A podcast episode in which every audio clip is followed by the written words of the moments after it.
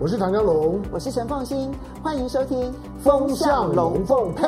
风向龙配，我是唐湘龙，我是陈凤馨，带风向，我来跟风向，跟着你晕头转向。好，在农历春节期间呢，嗯、那整个的风向突然之间从中东地区吹到了俄乌战场上面啊，这是一个非常有趣的一个现象。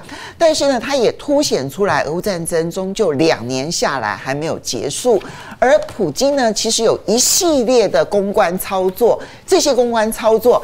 影响的反而是美国的总统大选。我们要如何来观察乌克兰因素对于今年全球政治产生的影响？好，在这个农历春节过后，龙年的第一集风向龙凤配，我们要邀请的是谢文吉谢大使。欢迎啊，风向好，介选第一，介选第一名。来，第二位呢是郭正亮，亮亮，好了，新年快乐。对。好，哎、欸，我必须要讲哦，就我在春节期间碰到人都会跟我讲说，哎、欸，那个那个亮亮怎样怎样怎样怎样，那个亮亮怎样怎样，很多人在问我有关于你的事情，就我的亲朋好友啊，每一个人都想要知道你的事情。好，这个大家如果有兴趣的话呢，没关系，私底下来赖我，这 样没有了，开玩笑的。嗯，首先呢，我们要来看的是。因为俄罗斯总统普京呢，就刚好就在过去这一个多礼拜的时间，先操作了一波接受福斯的前新闻网的这个呃主持人呃这个记者 Carson 的专访之后呢，有一波对美国的公关操作。那么你就看到美国立刻反应的呢，是参议院立刻通过了援助乌克兰。以色列还有包括了台湾在内的这些印太地区的一些援乌法案，九百多亿美元。参议院虽然通过了，但重点是众议院也要通过。可是呢，众议院这边就明白的拒绝，而这个明白的拒绝，其实跟乌克兰情绪是有很大的关系的。那么这个援乌法案如果没有办法通过的话，对于俄乌的情绪会产生什么样子的变化？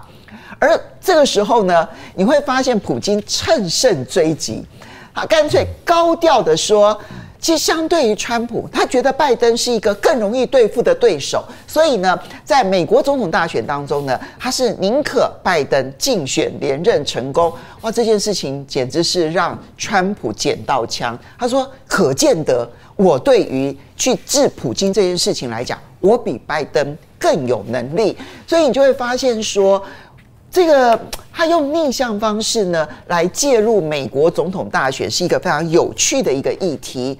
而同时，我们看到《纽约时报》呢透露，他其实透过了包括路透社啦这一些媒体透露说，其实俄乌俄俄罗斯呢在去年曾经提议停火，然后呢也透过了阿拉伯世界的中东盟友传递给美国这样的讯息。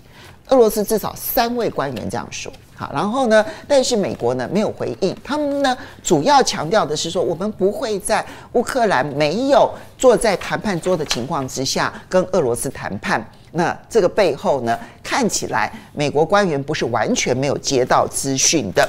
那么在这个同时，又看到川普呢，当然这个其实已经是在农历春节期间的相对旧闻了。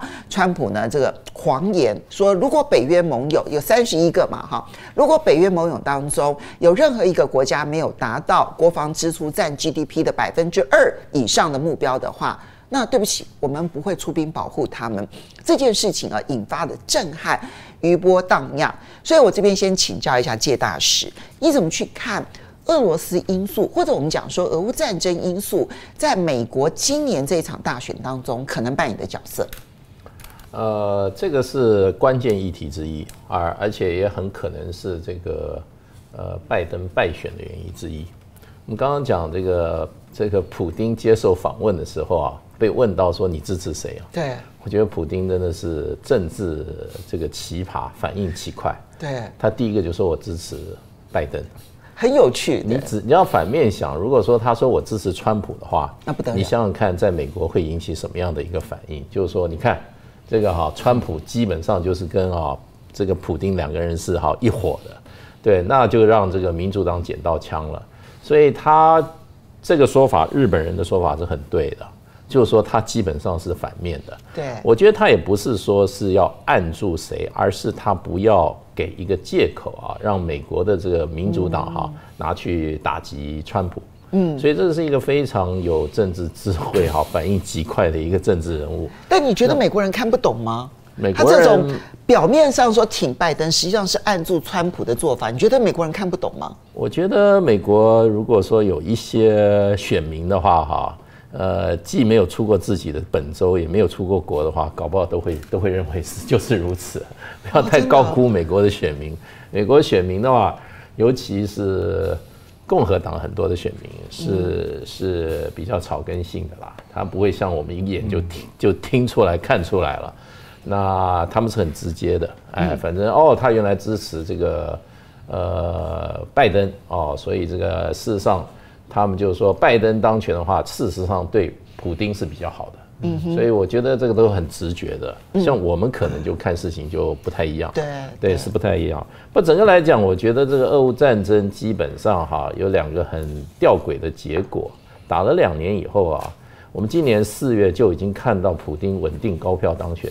他可能拿到八成的选票。嗯，这场战争的结果对普丁造成的结果是这样。嗯，可是对拜登造成的结果，他可能会铩羽。然后呢，现在明明白白的反俄乌战争的共和党，啊，从川普到现在这个 Mike Johnson，就是说众院的议长啊，都是明白反对这个俄乌战争的。嗯，那么去年的时候，Christmas 之前，事实上就是说。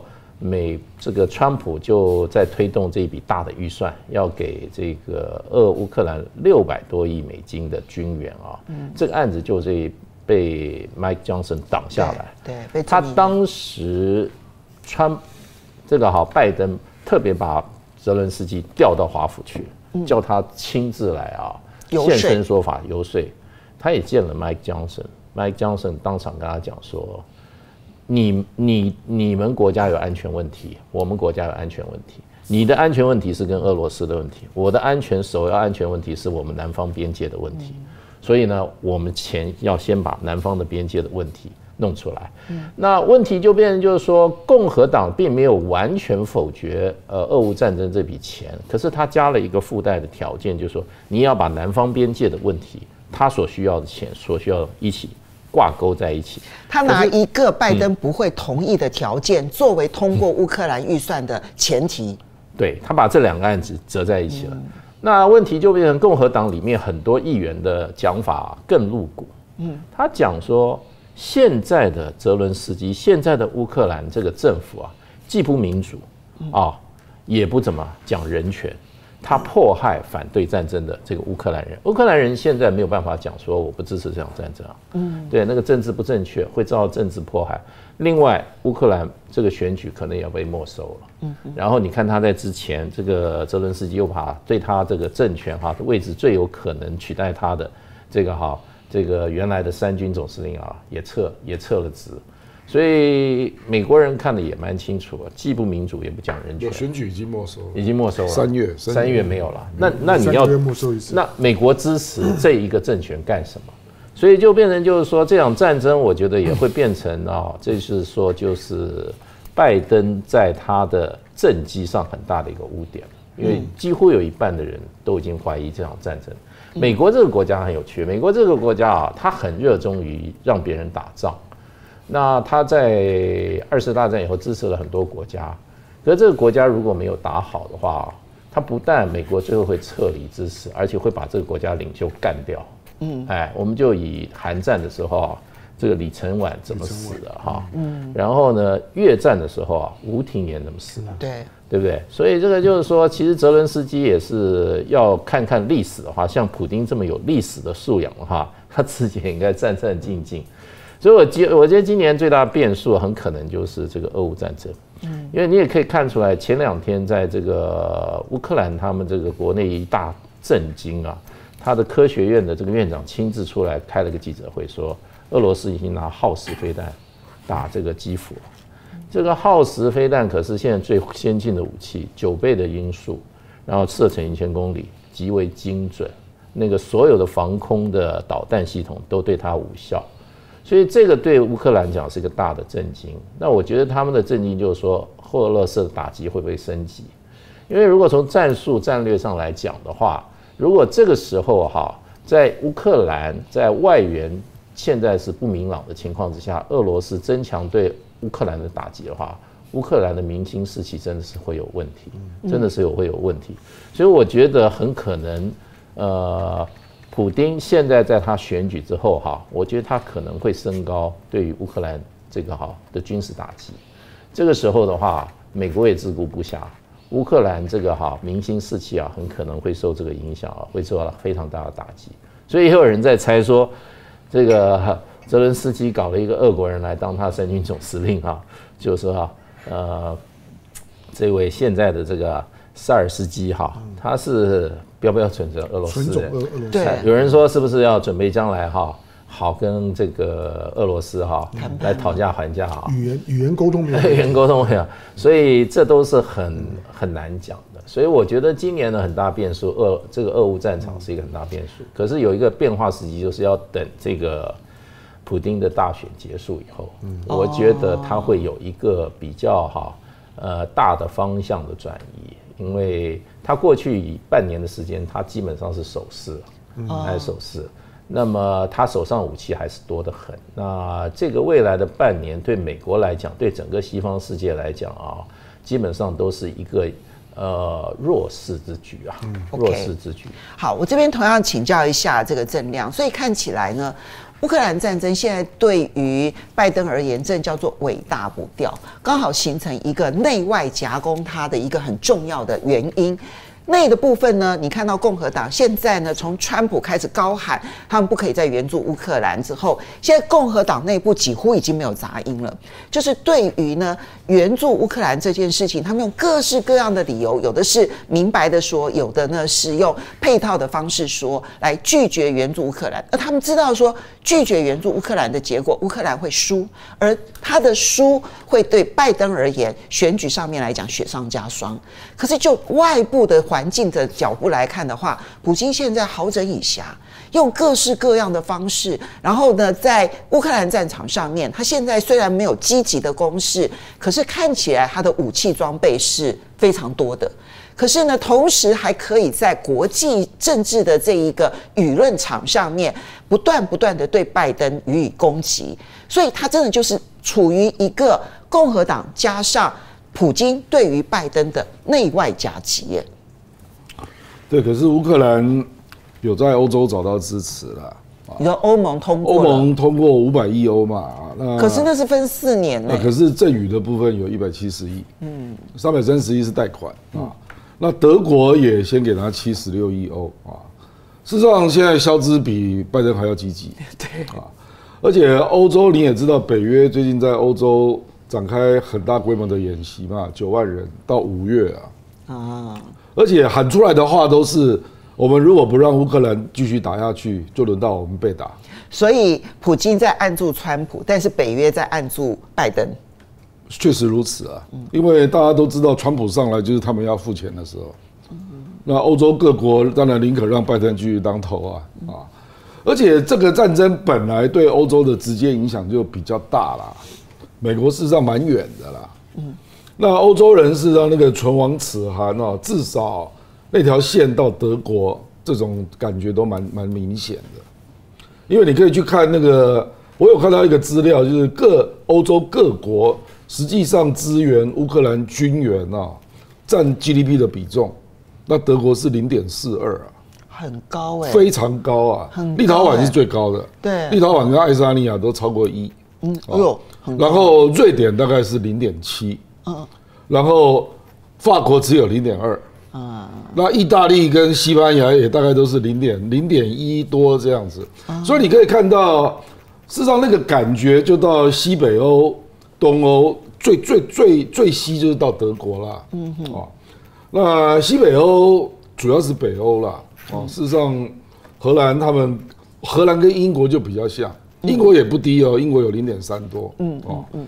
所以你可以看到，就是法国啦、意大利啦这些国家比较好像事不干己，可是欧洲的主流是宁可让乌克兰打，就是我们出钱你出命了，嗯哼，有点这个味道啊。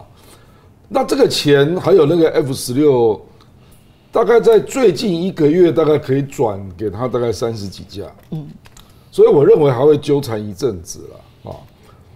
事实上，泽连斯基换这个新的指挥官哈，他跟这个扎鲁什尼最大的区别就是他主张攻势啊。嗯，那这个你用攻势作战，你一定就是要对欧洲、对美国有交代嘛。所以给钱，他就一定打得更凶。而且最近很可能会分出胜负的地方就是阿法迪夫卡，那个地方已经被包成一个口袋啊。那乌克兰进入了部队有十一个旅。那那个如果乌克兰输了，有人认为他至少会被灭掉两个旅，至少。一个旅大概是上两两两千五百人。对对对，现在现在旅现在已经进去十一个旅。那有人说他至少要死五千以上啊，啊，那。一般认为乌克兰会输了，嗯，可是现在就是啊，现在就等于是扎鲁吉尼就消极的做防御作战，对，那这个新的部队指挥官他就认为要打打进去啊，因为这个地方如果乌克兰输掉的话，那顿内兹克就整个防御住了，因为那个就是顿内兹克的堡垒城市。就俄罗斯就把顿内茨克整个整个吃吃下来了，防御住了。所以那这让你觉得？你觉得这个保卫战按照乌克兰新的指挥官的做法，一定会打？那那会打得更强硬。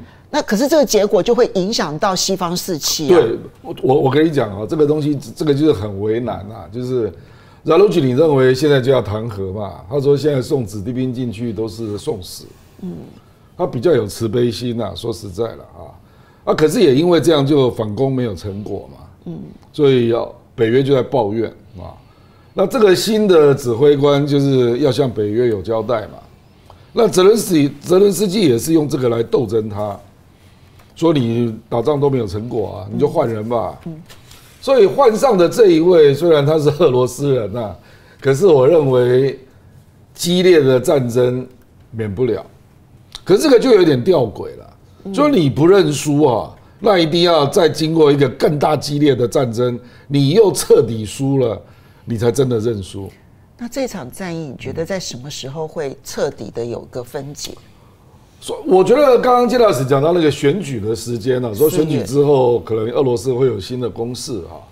事实上，二二四你不要忘了是俄乌战争两周年，对啊，我认为俄罗斯一定会提出主张啊。啊，可是兵法上的可能是选后啊，因为现在要大规模作战也不宜了，现在还在选举嘛。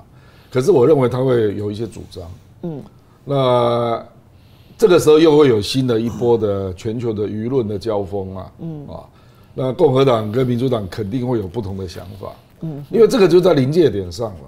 因为如果拜登他也要去算计了，他会不会把乌克兰搞成第二个乌阿富汗啊？很有可能呢。是啊。是啊，那你现在盲目的要再支支持泽伦斯基新一波的反攻啊？那事实上，越大规模的反攻所导致的大败，你更容易造成你的士气全崩溃啊！没错，就是这样啊。所以，所以这个是一个有人就说这个是一个大赌博了。嗯，就你是要赌赌快的、赌大的，还是慢慢赌？先用防御作战，然后慢慢跟俄罗斯磨磨磨磨出一个比较好的方案。嗯，我觉得泽伦斯基是为了自己的利益啦，所以他就支持大赌。嗯，那反正战败到时候他可能会有地方可以去啊。你是说他战败可能就没有办法留在乌克兰？当然是啊，这有什么稀奇呢？很多国家都是如此啊。所以你觉得那个？那到时候就是你刚刚讲的那个武装部队指挥官就上来了，可是就轮不到扎鲁吉尼啊，就是这样啊。所以你觉得这一波的这一个变化不会等到四月俄罗斯的选举，可能现在二月二十四号两周年就会有一个国际舆论战，然后我认为俄罗斯会想办法在阿法迪夫卡有一个胜负了，在二月二十四号之前吗？已经快打完了。哇，那可是这样子的话，我现在看到的资料是已经打的差不多了。所以你前面虽然讲说欧盟给了这个。乌克兰这些支持，可是看起来是不够啊！因为阿法迪夫卡如果真的大败的话，前面是钱啊，嗯，呃军备你就是没有军备嘛。那第二个是你没有人嘛，对，没有人你怎么打？你去看乌克兰现在的士兵的平均年龄，是啊，我我讲白了啦，超过四十，他二十到三十岁，这这这十十岁的年龄层已经全打掉了啦，嗯，这非常残忍的事啦，嗯。因为他第一个征兵一定是征最年轻的，没错，没错。那那个年轻的，搞不好到四十岁之前已经所剩无几了。有办法的人早就离开了啦。所以，我们今年上半年如果看到说泽伦斯基离开乌克兰，大家都不要觉得意外。我不是说他一定会这么做，因为有一个国家已经愿意给给他政治庇护了，那个国家叫以色列啊。好，所以香龙。这个不是只是普京跟川普联手夹击拜登的选举的选战考量而已。其实，在俄乌战场上面，现在阿法提阿法提夫卡的这一个最终的结束这件事情，看起来是泽伦斯基啦，已经赌上了他的政治生命。那如果他赌上了政治生命，最后还失败的话，那问题不是泽连斯基，问题可能波及的就会是拜登，因为拜登很可能就会变成他的第二个阿富汗时刻。哎，所以，所以现在俄乌战场的变化还在激烈的戏剧化的变化过程当中。哎，因为我们好像都没有在关注俄乌战争，因为我们总是觉得俄罗斯已经已经采取防御的姿态非常久了。俄罗斯在过去有大半年的时间，他把大部分的力气都摆在，特别是在普里戈金死了以后，瓦瓦瓦格纳，因为瓦格纳的瓦解对俄罗斯的第一线作作战影响是很大的，有士气上的影响。但是这个呢，阿夫迪的迪夫卡的这个这个这个战役，它的它的意义就是在因为因为巴赫穆特是瓦格纳的战功。嗯，大家还记得，就是说巴赫穆特攻下来的时候呢，露脸的是瓦格纳，嗯，是普里戈金最炫耀的那一刻，在在巴赫穆特的战区拉开他的大旗，他的他的指挥官站在后面站一排，所以巴赫穆特呢是瓦格纳打的，可是阿夫迪夫卡就不是，嗯。那第二个就是说，阿阿阿夫迪夫卡它有个重要战略意义，它除了是现在的乌东战区的，从从乌克兰的角度来讲呢，阿夫迪夫卡所处的位置是一个突出部的战役，一个一个突突出部的战役呢，就像是二就像是二战的时候呢，盟军反攻呢，在在诺曼底登陆之后的第一场的重大战役呢，就就就是突突出部战役，那个突出部战役呢，是一个是一个很冒险的动动动作，那。像巴顿啊，他们都是在这个战役当中呢一战成名的。那这个突突出部战役，它跟巴克穆特有一个类似的地方，就一开始你都会听到西方媒体大力的宣传，就是俄军啊就损失惨重，死伤惨重。它是不是事实？它是事实。就是它之所以叫做绞肉机，就是因为俄军总是愿意在一个关键的战役当中填上很多的人人命。但是当我填上人命，你说他是诈败也好，总而言之，当我发现我的对手慢慢的把他主力部队进来了之后，我前面所消耗的人命都值得。那你现在看到的阿夫迪夫迪夫卡就就是一模一样的。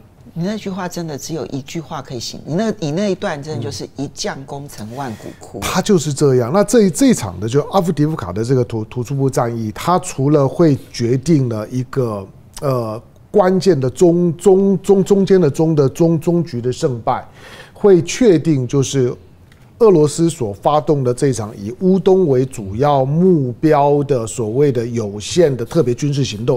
因为到现在为止，俄罗斯还是叫特别军军事行动啊，他并没有宣宣战的动作。这个特别军事行动理论上面来讲，到阿夫迪夫卡打完的时候，应该就就完结。可是阿夫迪迪夫卡，他他他是一个。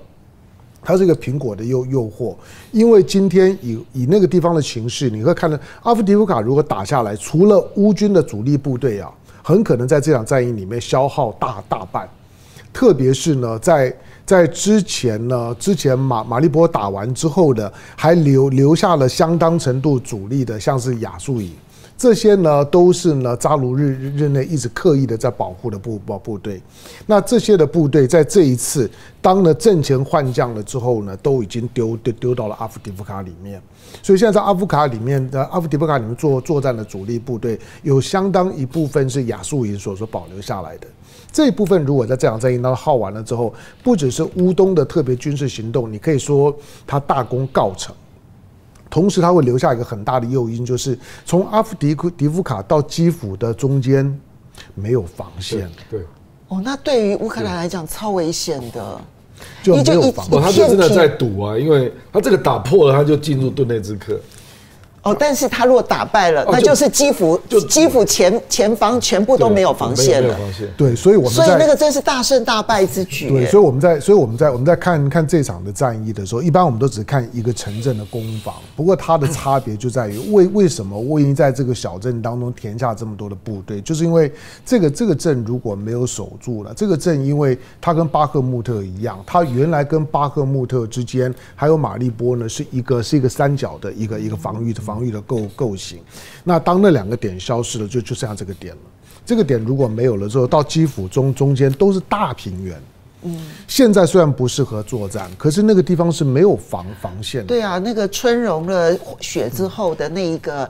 嗯，春天到夏天之间，它恰恰就是机械部队，然后最适合作战的季节。对，所以它接下去的接下去的战战争就很难预测。我我认为它对于俄军充满了诱惑力，就就是其实我的特别军事行动可以得到更多，就是远远远比我想象的多。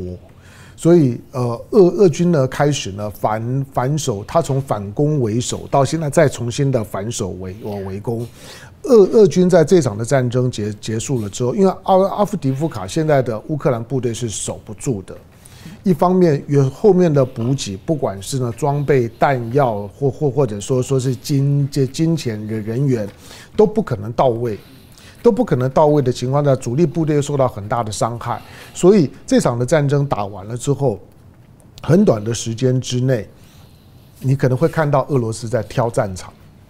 就是战场就就就是俄罗斯挑了，就是俄罗斯要往哪哪一边打，他他他可以在北边把把去年去年的这个新的新的指指挥官号称这个新指挥官打打下来的收回来的，就是哈尔科夫的哈尔哈尔科夫州的大半，他大概都可以轻松的收回去。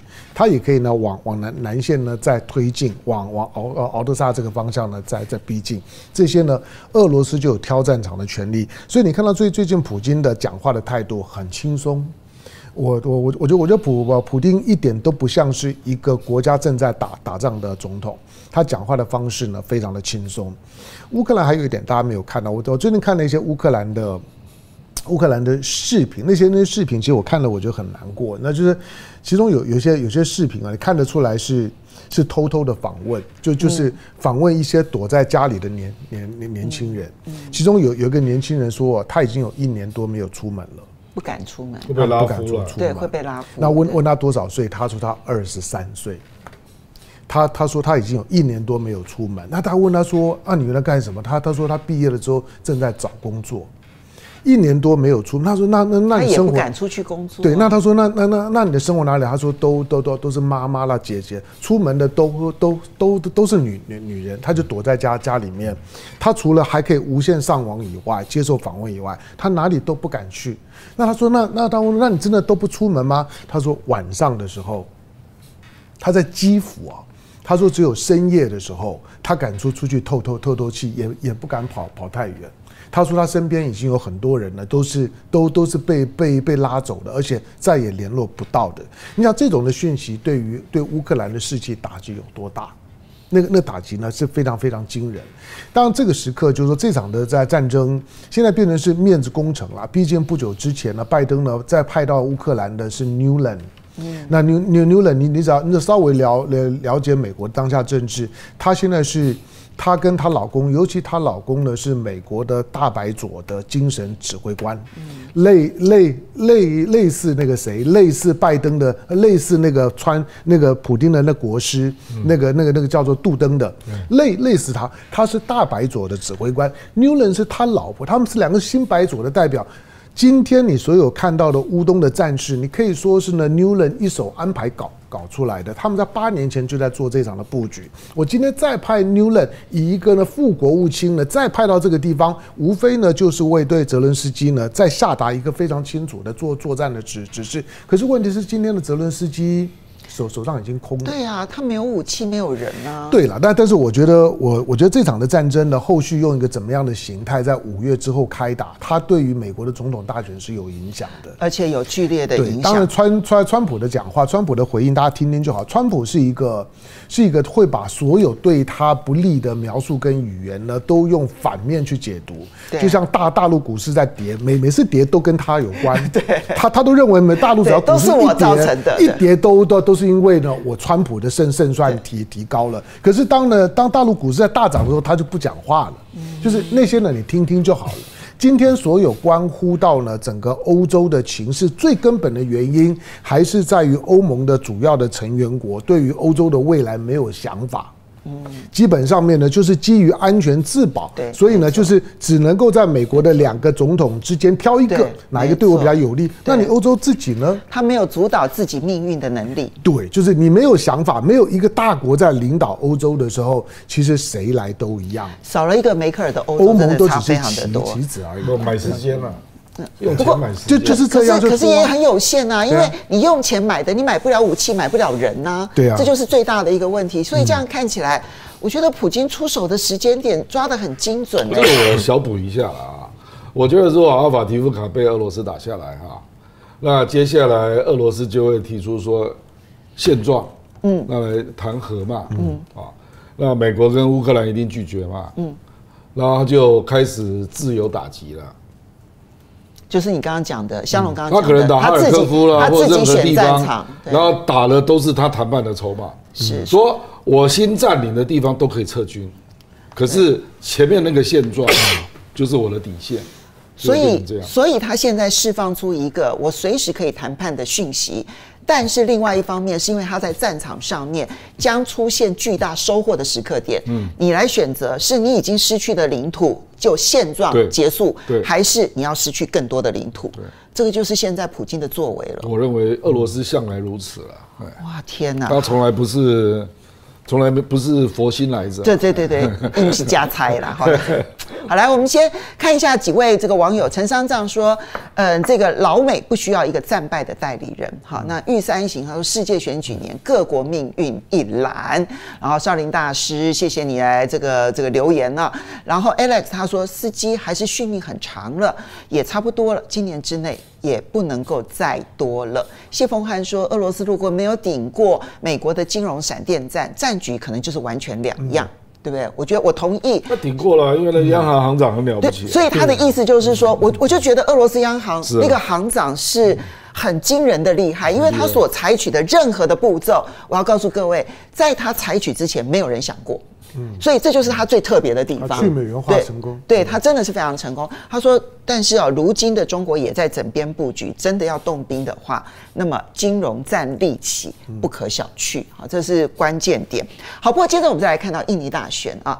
本来大家可能觉得要进入第二轮啊，六月的时候选举，但没有想到第一轮其实就用压倒性的方式，国防部长普拉博沃他就应该是目前看起来，虽然另外两位候选人不愿意承认败选，但是现在几乎所有的这些统计资料都显示，他应该是超过五成的支持率，然后呢，他应该是顺胜利的，能够继续的这个嗯，他就能够当选啊，然后未来。五年就是他，甚至于可能是十年。但是印尼的外交可能出现什么样的变化？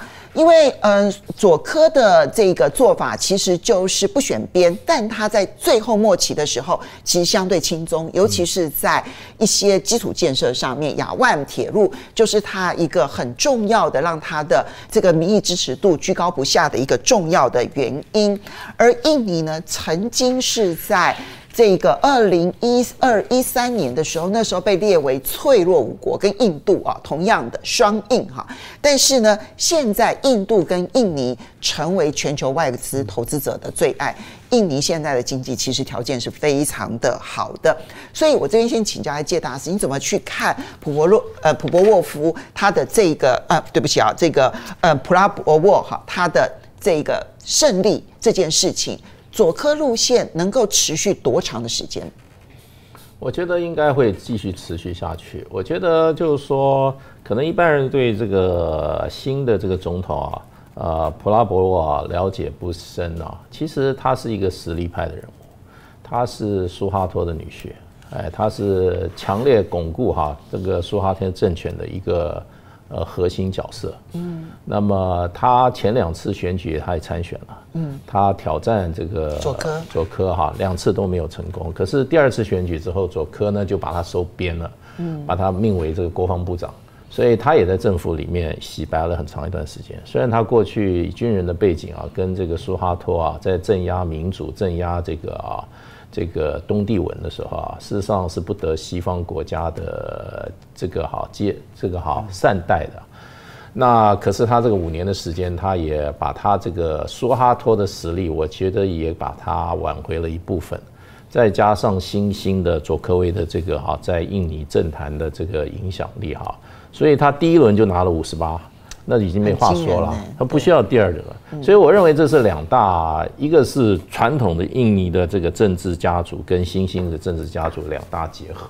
嗯，那这个他事实上的话，他可能就是一个怎么讲呢？我觉得这是一个过渡性的人物，他已经七十二岁了。嗯，哎，他会不会再连任啊？这个都是一个 question mark。那他能够当选，当然还是佐科威给他的加持。那。他他做的妥协就是让佐科耶克的大儿子作为他的竞选的这个搭档，做副总统竞选搭档。你知道佐科威这个儿子啊，布兰吉布兰，他事实上他只有三十六岁。那事实上的话，他照印尼的宪法来讲，他是没有到达四十岁的门槛，不足以参选副正副总统的。可是就是因为佐科威的影响力。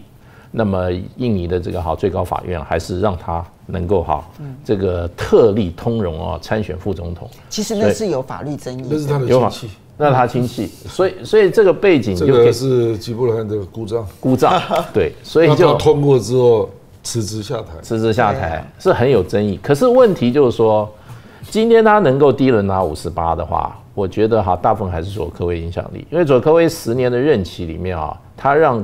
印尼的 GDP 啊，成长了百分之四十三，这是一个非常非常这个哈呃巨大的成就。对，而且佐科威相对于印尼过去的成绩单来看，哦，那，那很亮丽啊，是啊，太太太，他的路线事实上得到印尼的大部分的群众的影响，而且你知道，印尼的投票权是十七岁就有投票权了，对，所以在这里面，年轻选民对这个哈对这个佐科威的肯定是一个可想而知的。那问题就变就是说，呃，佐科威当时他的声望高到什么程度呢？就是当时他第二任快结束的时候，印尼的整个政坛有一个呼声，就是要修改宪法，让佐科威干第三任。佐科威说不要，他说我不要因人设事。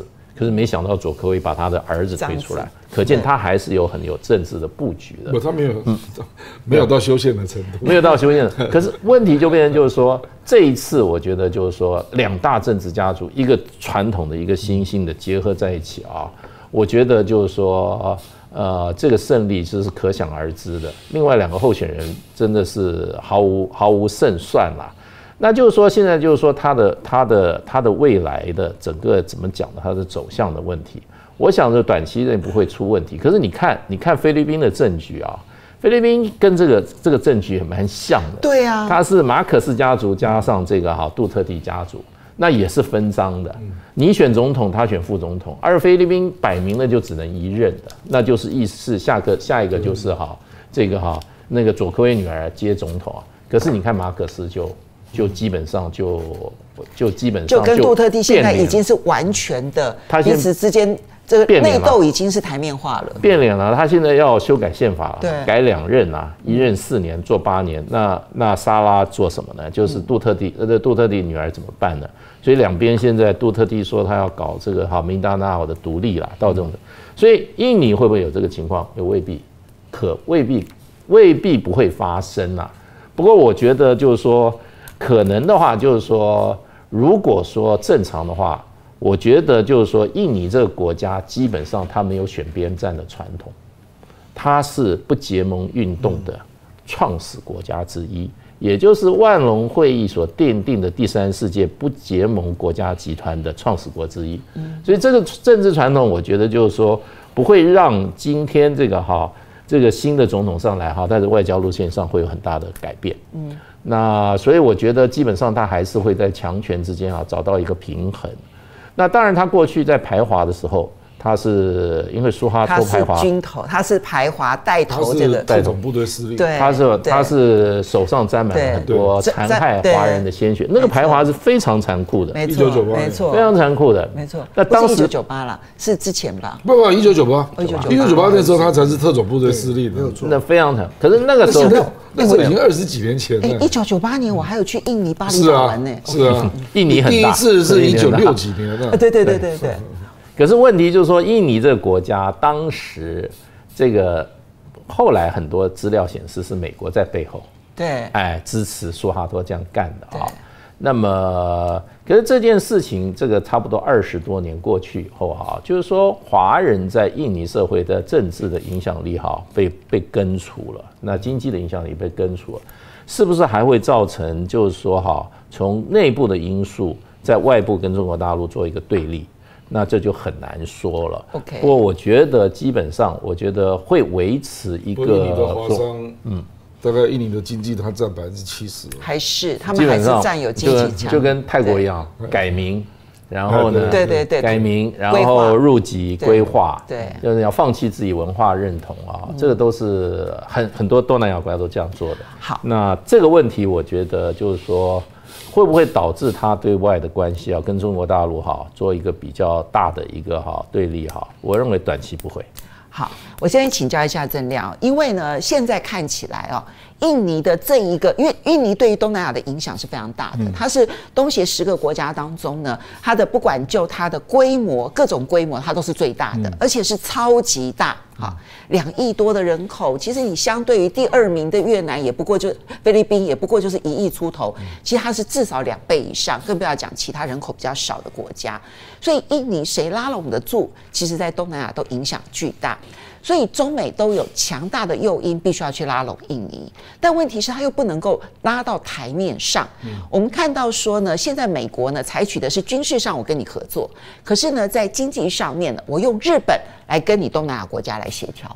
所以日本呢其实还特别的强调说，我们会跟海上四国来合作，包括了越南啦、印尼啦、菲律宾啦、马来西亚。可另外一方面呢，日本呢也特别的关心中国大陆整个印太的影响力，可能是打的是一个持久战。所以，一个政治军事上面的美国跟经济上的日本的结合，跟中国大陆在这个区域的角逐，会有些什么样子的影响？尤其刚刚印尼的状况，刚刚介大使提到，它跟菲律宾太像了，就是呢。本来杜特地呢，希望能够把他的路线一直传承下去，所以跟小马可斯做一个结合。现在双方已经闹翻了，因为路线不同。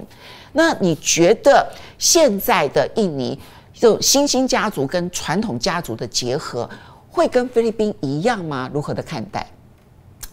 我觉得是表面上政治结盟的相似啦。嗯，它有一个根本性的不同啊。菲律宾跟美国有共同防御条约。嗯。印尼是不结盟国家的始祖啊，嗯，所以你看到现在中国、印度、印尼基本上还是不结盟啊。虽然说搞得平衡，它会多一些，比如说印度就多一些美国因素这样，嗯，可是它的军军购大部分还是来自俄罗斯啊，超过百分之六十啊。所以我的意思就是说，用亲美亲中来分析这三个国家了，哦，这应该说印度跟印尼都会不准确了。即使你分析印度也会不准确了啊。因为印度还是很会玩俄罗斯这个杠杆，很会。对啊，所以不要用这个方式来理解这么大的国家了，因为人家不是小国了啊。不过我是觉得，如果你不用这个角度，那就是用实事求是的角度，谁能帮你？嗯，你要基础建设，谁能帮你？嗯，显然不是美国嘛，这就是大问题。是啊，雅加达要迁都，迁到加里曼丹，请问谁能帮你盖？对，那埃及开罗就是一个 case 在那边啊。对，那还有红海的新城，沙特阿拉伯。对，所以就谁能帮你？这必然就是中国嘛。还有中国在印尼投资的原物料，已经投资到什么程度了？对，镍矿占了百分之。那个美国也追不上嘛。对，所以我是觉得，可是如果美国把日本拉进来，日本在东南亚的影响力还是比较大。你觉得？我觉得基建日本还是贵啦。对，速度还是慢啦。你去看那个越南的高铁，你就知道了嘛。日本一下给你推到二零四五年，那谁受得了啊？我我是觉得他会参酌自己的经验呐，比如说亚湾高铁，嗯，然后中中中这个中老铁路啊，然后现在你也知道要延长到曼谷嘛，对，这个就是东南亚的大事嘛，而且越南也跟中国重新那个轻轨的货车也接上轨了，嗯，所以我认为日本不可能有竞争力了，嗯嗯，所以就这个角度看，我是觉得这也不叫亲中啊，就是说他只是比较实在的。在选择他的利益啊，可是军事上啊，我认为他会开始接近美国，嗯，因为这个普拉博沃事实上，我跟你讲，这个选举有点有点离奇了，所以中国大陆很谨慎，不愿意评论啊。事实上，美国是支持普拉博沃的啊，那那个佐科就让他儿子去选副总统嘛，一开始是这样的布局了啊，这谁也没有想到，这个佐科的副总统的儿子啊。竟然没有跟自己的政党结合了，对呀，就是斗争民主党。对，那大家本来是在看这个局，势说斗争民主党那个那个白头发那位了啊，他可能会跟存在野党结成一一组，嗯，这样两边就都来拼五十趴，嗯，因为他们是第一轮过五十趴就结束了嘛，对，啊，那这个普拉博沃知道他第一轮不可能超过五十趴，那到第二轮他会输，哦，因为本来这个副总统没有。佐科的因素没有进来，嗯，那印尼的这个宪法有规定，总统在选举必须中立，中立，对，所以他现任不能介入。所以左科一路很小心，一直到最后关头的时候，才选择用很技巧的方式，然后跟普拉博沃。你你也可以说他很权谋啦，他就安排他儿子当副手，那看谁要来跟我儿子结盟啊？啊，可是一开始那个局是三个人在选，那普拉博沃第一轮。他也也许会进入第二轮啊，可是他第二轮他会输，对，因为那两另外两个另外一个更左啊，嗯嗯，哦，那斗争民主党搞不好就会变成正的，那有人就说这个斗争民主党那位白头发那位，事实上跟左科的路线是比较一致的。啊，那可是左科我觉得他看了这个局了，他认为这样印尼会乱。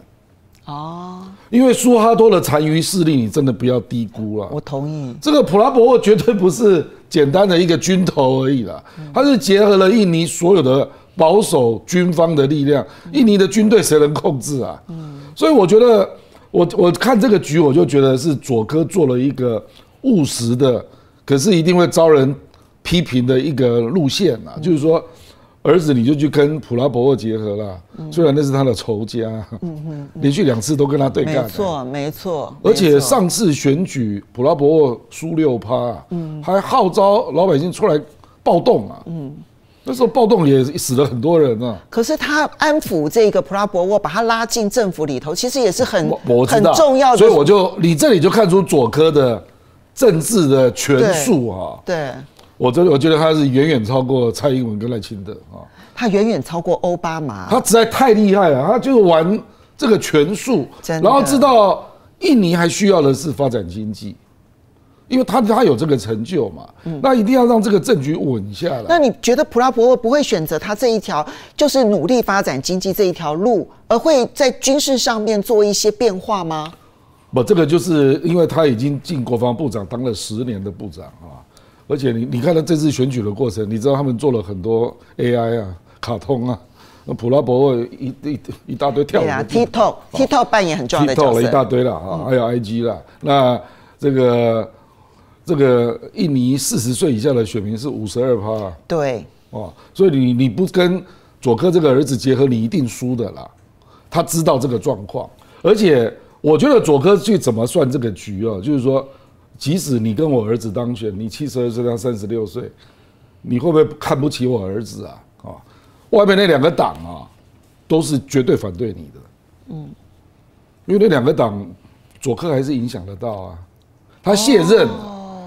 那那两个党都是非常反普拉博沃的政党，所以他跟小马可斯的处境不一样，不一样，他跟左科没有翻脸的本钱。哎，对对对对对，就是这样。所以我的意思是说，事实上这个大局你从政治角度会看得比较清楚。那左科还是太上皇了。呃，我认为这个普拉博沃，左科事实上是包括他儿子体制内，然后还有在野党，基本上左科卸任之后，他讲话还是会有影响力。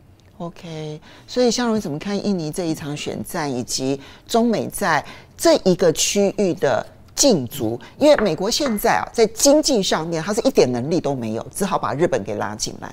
可是日本，我也必须说，岸田文雄现在的支持率，刚刚郑亮还说，哇，只剩下百分之十四，是不是？十六点九，十六点九，这真是超级低的一个支持率。那美日这样子加起来，到底能不能够跟中国大陆在东南亚的影响力来对抗？我是不会把把菲律宾跟印尼做一个简单的类比了，虽然在形式上面看起来有有点像，可是因为菲律宾它有个先天的，它过去就是美国的殖民地啊。所以就是说，那种英语系美国殖民地天天主教国国家的的这信徒百分之九九十几，然后，然后过过去西班牙的传统，那美国的主要的在亚太地区的基基地过去都在菲律宾。美美国对菲律宾的控制啊，那个是那个不不是今天昨昨天明天的问题，那个呢，即使不不是千秋万代，但起码也还会延续好几代。光是光是麦克阿瑟的故事，你你你今天在菲律宾，你在马尼拉，你不会感觉到感感觉到这个这个是一个东南亚的城市，你会觉得它是一个非非常美美国化的城城市，在在在马尼拉，它跟美国的很多的南方城市的那种的调子非常像，非常像，可是印尼不一样。印尼，印尼，印尼这个国国家，我我光看去年他在办办 G20，你不要忘了，就是说印，虽然印印尼虽然最近几年发展的不错，佐佐佐科的成绩是因为呢，它平均下来呢，十年的时间让印尼的经济成长率每年百分之五，嗯，那那很可怕，嗯，你平均每年百分之五，你你复做计算，呃，在在十年前的时候呢，印尼的人人均的 GDP 呢是在印度后面的，嗯，可是你现在看到的是相相反。现在呢，是中国是印尼的两倍，印尼是印度的两倍。对，嗯。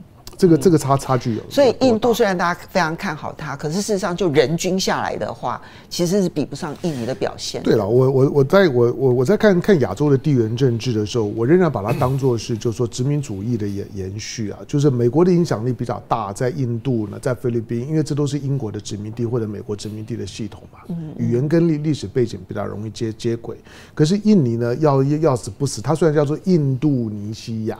可是那个尼尼西亚差很多，因为它是荷荷兰的殖民地，是。它跟它它它跟它跟日本二战时候渊源都还比美国深一点，再加上印尼，因为一九五五年的万隆会议啊，就是它的那个它虽然是一个不结盟运动的发起国之一，一个根据地，可是你回头去看它这些年的时间啊，它在不结盟的立场上面抓的比印度要稳得多。对，印度虽然也强调自己是不结盟的大国，可是印度其实已经慢慢的摆脱了那个不结盟的那个那个招牌比中国都还差。中国到现在为止，俄乌战争打到这个样，中国也没有任何的军事介入跟结盟啊。中国都还死守的那个不结盟运动的基本的信条，这个跟印尼呢是有生气相投的效果。那你只要看去年的 G G Twenty，印尼不，印尼是靠着整个的东盟加一的整个的经济势头，印尼才是上来的。印尼的崛崛起呢，是二，如果不是二零零二年东盟加一这个呢 F F T A 的成立，印尼不会是今天的局面。你看到印尼的整个的形势的转变呢，就是在二十一世纪之后。我我那天跟凤清在讲，就九九七年呢到二零零二年是印尼剧烈变动的五年。九七年的亚亚洲金融风暴，美国砍了三个亚洲国家，砍了韩国，砍了泰泰国，砍了印尼印尼。真的。一九一九一九九九八年呢，印尼呢就开始呢出现了出现了街街头的暴动，你就看到呢苏哈托呢就下台了。好，之后的这些的这些变动，都让印尼呢开始呢出现剧烈的转变。可是印尼终究是今天呢整个的 FTA 的东盟。就就是说，十加一当中，印尼是最大的受惠国，因为印尼成为一个庞然大物，它成为呢东盟体系东盟十国唯一能够在 G20 里面有发言权的是是它，其他的九九个国家都不在 G20 里里面了，所以东盟是不止不只是代表，实际上面经济体代表东盟，它同时是现在全世界呢有关于穆斯林议题发言分贝最高的。今天呢，以色列呢欺欺负巴勒斯坦的欺负的这么惨，你看到巴勒斯坦周围的那些阿拉伯国家，其实声音都是小小声的。没有站在一起，大家都不敢讲话。可是印尼声音就很大啊。马来西亚，你看马来西亚的声音就就很大。对。所以今天呢，发出呢对巴勒斯坦的声援的最强音的是来自于亚洲的这两个穆斯林国国家。它作为穆斯林大国的影响力，是未来在亚洲政治里面它非常重要的筹码。这个筹码跟印度不一样，印度是把自己打扮成一个印度教的，也就是说呢，就是单一宗宗教的守守护者，所以它跟周围的国家的关系都很差。对。可是印尼没有这样的问题啊，印尼跟旁边的马来西亚跟跟汶莱，它甚至于跟东东帝汶的关系现在都修补的很好，准备拉拉东帝汶呢进东盟。它既是 G 二十。他同他同时呢是东盟的大国，他是穆穆斯林的，现在呢发言呢最有最有分量的。最重要的是，因为他的不结盟运动，他跟中国的关关系不是只有亚万高铁。你光看到去年，他同样办 G 二十的，在在去办 G 二十峰会的时候，他把这个主主场前年的习拜会，你很明显的印尼把主场给中国是。所以是巴厘岛的时候，所以是拜登呢去拜访习近平，对，去习近平下榻的饭店去见习。对啊，习习近平呢是 G 二十的时候，前年的 G 二十，习近平是第一个到印尼，最后一个离离开印印尼的。嗯、你光从这一点，我我认为今天，除非除非你你真的就普拉博博沃呢又又反水了，又不知道什么原因呢，又开始又开始走。但是我认为不具备那样条件，因为普拉博沃不只是个军军事上面有军事背景的强人。他真正的背景是，他们家里面是金融起起家的，他是所有的候选人里面台面政治中最最最最有钱的，他身价一亿多美金啊！你再看到印尼还有一个特点，印尼的首富一直都是华华华人，而且遥遥领领先。现在的首首富姓姓黄，那个黄黄黄氏兄弟我忘，我我只记得他们家的资产呢是比郭台铭都还大七八倍的。嗯。那这样的一个一个影响力，你他们家里面普拉博沃呢？他们家他家里面，我如果没记错，他爸爸是印印尼的金融之父啊，金融界，金融圈他爸搞出来，所以他其实上是金融金融界的班底，否则他也没有资格成为苏哈托的女婿啊。所以今天的普拉博沃的出出现，再加上美国对印尼的影响力啊，他当然想影响印尼，想要操作印尼，可是没有没有那么大。但是印尼未来的影响力越来越重要，是其实。当美国在谈所谓的所谓的印太战略的时候，真正的能够在印太都有影响力的，不是澳洲，是印尼，是印尼。对，印太之间的三条的重要的水道，我们平常都只看到呢马马六甲。坦白讲，马六甲只要一碰到战争的时候，马六甲是没有作用，因为马六甲非常浅。嗯，马六甲跑一般的商商船是可以的。比较重量级的船呢，其实马六甲就过不去。但是印尼的两个海峡是重要的，所以重要的军舰，你常常发现呢，美国的军舰进出印太呢，哎，就不见了。它没有经过马六甲，它一定是走龙龙目，走的巽他海峡。这两个海峡的水水水深呢，大概都可以到一千多公尺以上，是可以大型的船只，连大游轮都可以走。印尼至关重要，所以谁能够掌着掌控印印尼？经济是最重要的动力。印尼的这次的选举的结果，我不敢说加剧印尼内内部政治怎么样，看起来是一团乱了。将来是一个重组的过程。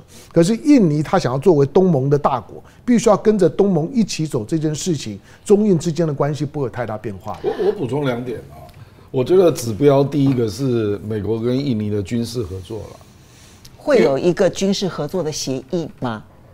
不至于到协议了，可是他们现在有联合军演，对，那我认为他的军购会增加，从美国嗯。购买了。不过印尼现在就是他两边都有军事演习，他跟美国跟中国大陆，不过他军购大部分是跟俄罗斯，对对，他可能会他会不会转向，就有点像印度了啊。那第二个是我我同意香龙的判断，就是他不会有再多的滥权的野心了，因为他儿子现在住在巴黎，哦，他儿子做设计。OK，对政治没有兴趣。嗯、普拉博沃，哎，普拉博沃的儿子，他本来在美国，在 Boston，后来搬到巴黎去了，嗯、就为了学设计。嗯，他千万不要再去美国了，他留在巴黎蛮好的，比较安全一点点。我这提醒一下。好的，要这个接下来再来看到，我们这剩一点点时间了。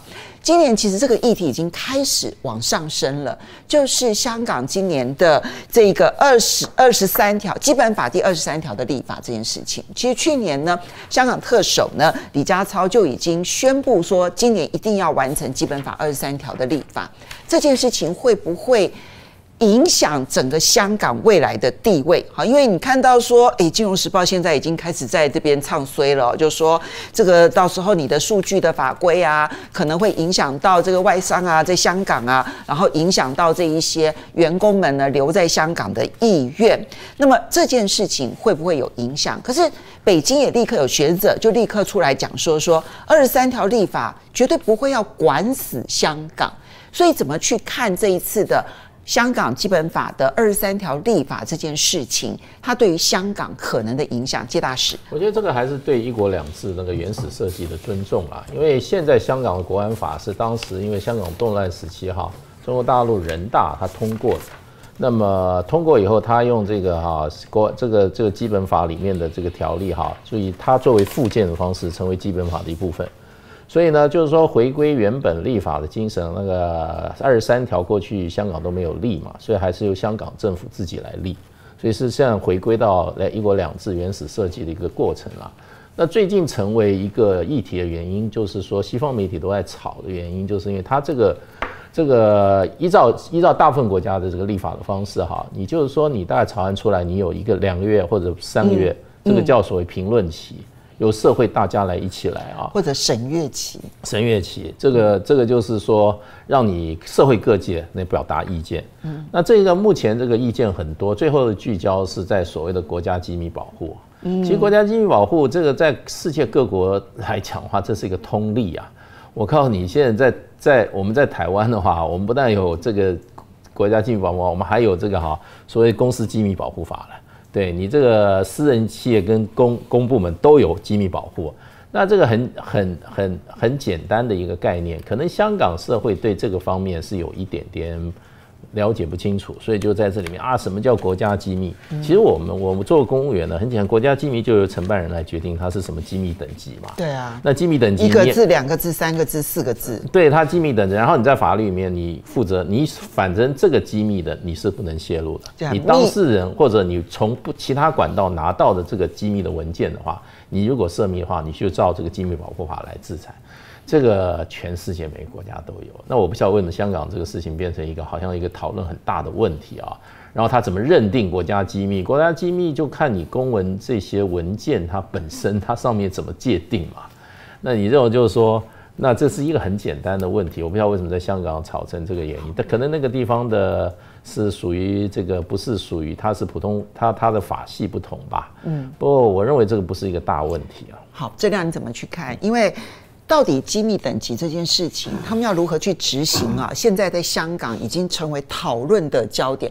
坦白说，我们没有台湾，我们可能已经时间久了，我就讲说一个字、两个字、三个字、四个字，密、机密、机机密或最高机密四个等级，我们跑新闻都知道这样子的一个区分方式。可是，在香港要去做这件事情的时候，他就每一次都会碰触到说：“哎呀，英国人说什么什么，美国人说什么什么。”你觉得他会再形成困扰吗？我事实上，他目前也有香港国安法，但只是要落实为细节嘛啊。那香港国安法如果执行的细节，目前很多人就会扯到说，是不是由中国大陆来判断？嗯，什么叫做泄密行为？你觉得呢？啊，我我觉得以前在英国统治的时候啊，香港人难以想象会去窃取英国的机密啊。嗯。或者窃取美国的机密，嗯，所以这种行为在英英国所统治的香港就是不存在的，嗯，所以也没想过要管。他们来这边恐怕是他，实际上香港过去就是间谍中心啊，大家都知道啊，对，就是几个地方嘛，香港、伊斯坦堡跟泰国还有伯利嘛，就这几个地方嘛啊。那香港就是因为有一千个 CIA 在这里嘛，啊，所以他们在交易的机密是中国的机密啊，啊。没有人会去想要去偷英国政府的机密啊，所以香港人当然是没有感觉了，嗯，啊，那当这个东西要落实的时候，那他们就不知道这个内容是什么。那你要知道，因为在有很多公司，有很多那个国字中字号的公司是在香港上市，嗯，所以自然而然就有一条不清楚的线就浮现了。比如说，我以后如果要收集这些中字号企业的资讯，我有没有？跨红线，嗯，会不会跨红线啊？因为这个情况跟目前那个在中国的那些金融机构还有法律服务机构，他们的 concern 是一样的。对，咨询机构，对，呃，就是他们不知道那个红线在哪里啊。那你也看到，包括王文涛，包括李强，都要去强化这个信心啊。那我觉得这个就是类似的状况。那事实上，香港跟新加坡本来就非常不一样，它自由非常多。嗯，比新加坡自由自由非常多。到目前为止都，对对对。所以事实上，站在新加坡人的角度，就觉得说，哎，奇怪，你在担心什么？他们感到难以理解啊。可是香港人就是这样。坦白说，连我都觉得很难以理解。因为台湾也台湾也有这种法律，对啊，台湾这种法律已经很多年了。对，可是我就跟你讲，香港很特殊嘛，因为香港人不会有人去当中国的间谍来偷英国的情报啊，这种这种几率非常低啦。中国就派自己的国安单位的人过来就好了。怎么可能去叫香港人做这种事？所以，对不对？呃，香蓉刚刚郑亮提了两个，就是香港很特殊的地方，就是这边本来就是间谍中心，而间谍中心的目的其实是窃取北京的资料。对。那这件事情就使得它的机密保护这件事情，在这个地方有它特殊的需求性，可是也就使得它的红线对于香港人而言是陌生的。第二个部分就是这一些国国字号的这些企业。在香港上市，它的数据会不会有窃取的问题？那这个部分的红线也使得香港人觉得我在划线上面很陌生。可大家很关心的是，它会不会变成香港另外一次的这个闹事的一个理由呢？香港现在没有闹事的条件。我我刚去过香港啊，虽然虽然没有没有什么太深刻的就是互动访问了，但是以我过去对香港的熟悉，我直觉的感觉就是就是。香港，香港正在改改变，那这改变当然跟二零一九年的事件之后的调整是有关的。没错，它的它的最大的差别就是说，过过去香港英国英国殖民时代的香港，它其实是没有国家意识的，他知道他自己是个殖民地。他知道英国在管理这个地方，但这个管理呢，也不涉及到什么国家安全的层层次。其实它就是一个商业城市。我当年同学都是跟我讲说，说不需要民主，香港照样有自由。嗯，这是当年其实香港人的认知。对，所以因为因为香港香港人呢，在过去是没有国家意识。可是老实说，就是当一九九七年之后，尤其二零一九年之后呢，那个那个国家意识的建立，是香港过过去没有的。那你现在的所有的港二三条立法，刚刚刚介大使讲的很好啊，就是这种的立法，你纯粹看那个条文，这有啥了了不起的？这种条文哪呢？哪个国家没有啊？对，台湾的条文定的比他们更严苛，风风险更更高啊！一不小心你就就就触电了，啊啊、那这定了那都什么大不了？那是因为过去香港没有这玩意儿啊。没有，它主要是意识里面没有。那现在有有了之后，再加上呢这些呢这些外头的媒体，他要表现出来教育香港人呢对于北京政府的不信任，所以对于北京政府做的任何事情，管你叫港二十三条，管你叫做呢要送终的条的的条例，你修任何法，我都可以在香港炒作一波。那个底层就是对北京不能够信任，无非就是这件事，因为你没有国国家意意识，因为你没有认同。对，所以你没有这种认同的时候，任何法律我都可以炒的炒炒作成香港呢跟内地之间的敌对关关系，好吧？但是香港呢，我觉得对了，就是说现在大家呢，大家在唱唱衰香港呢，唱习惯了。可是正亮刚刚讲的，那那凤姐也提到，香港的香港在在它本身的有优势的体量上面。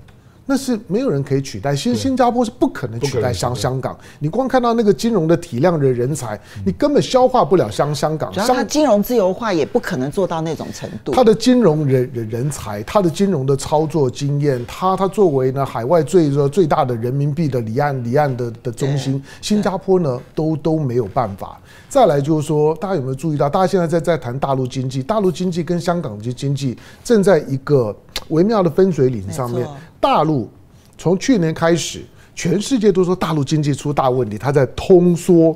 可是香港是在谈通膨哎，对，你去香港就知道，哇，天哪！比我上次去的时候，物价怎么涨那么多？香港都说，哦，比你上次来的时候起码贵个三四成。香港的去年的经济，去年第第四季的时候，大概每一季的，就是说呢，物价呢年增率大概都在百分之二点多，百分之三。中国大陆现在不，中国大陆现在接接接接近零啊，快到通缩的时候。二零二四年呢，香港的香港的通膨率估计也在百分之二、百分之三了。你实际上面在那边生活呢，可能还有觉得更更大，因为没有把房价考虑进进去。房价再进去，香港的那个那个通膨的压力更大。它跟大陆的经济呢也是不一样的。所以，我们我们在看看经常把把陆港呢是一是一体看的。可是呢，这两个地方其实是有一个很清楚的一个分分界点。通膨应该要反映在股市上，对呀、啊，但是他他没有，那港股就没涨啊，那没有办法，因为因为因为这个这个里面有两个原因啦，一个就是因为沪港通的关关关系，那我觉得这里面出现资金调整期，对、啊，就是呢属于英美的资金正在撤离当中，然后新的资金进来的速度没有那么的快，嗯、那新进来的资金除了大陆自己的资金之外，嗯、我觉得中东资金是扮演比较重要的角色，嗯、但现在正在资金转换期，嗯、很强的资金转换期，没有错、啊，所以说我们我们在看香港的时候，不要太香港。地方虽然虽然不大，可是我觉得它的影响力未来仍然是非常大的。